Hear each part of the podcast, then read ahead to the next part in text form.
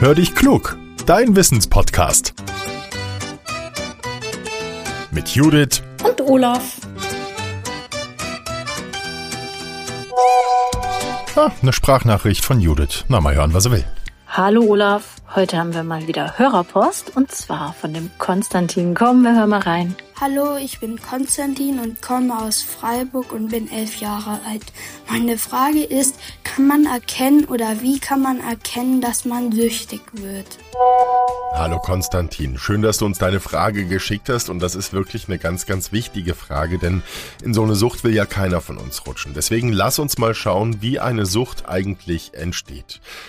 Zunächst erstmal, das weißt du bestimmt, wenn Menschen Drogen nehmen, dann ist das nicht gut. Sie schlucken oder spritzen sich Stoffe, um ihre Probleme zu vergessen oder sich zu entspannen. Manche wollen das auch einfach mal ausprobieren, weil sie neugierig sind, wie Drogen wirken. Das Problem, diese Stoffe schaden dem Körper und sie machen süchtig. Das bedeutet, dass der Körper sie irgendwann braucht, weil er ohne sie nicht mehr richtig funktioniert.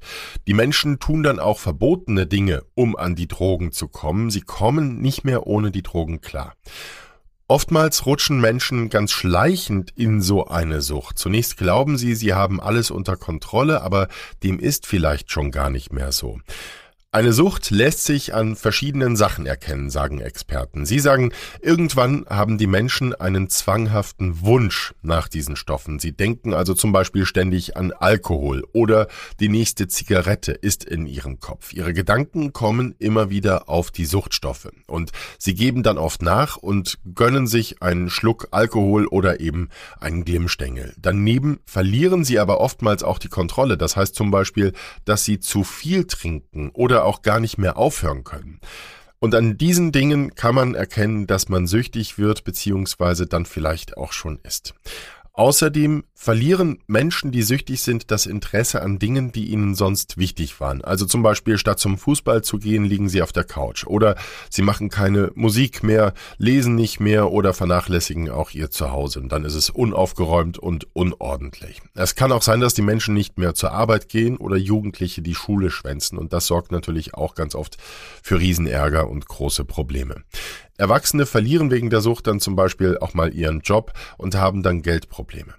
Experten sagen aber auch, dass Süchtige sich oft anders verhalten. Vielleicht sind sie nervöser, trauriger, aufbrausender oder austeilender in Streitsituationen und gar nicht mehr lustig oder fröhlich, wie sie vorher vielleicht mal waren.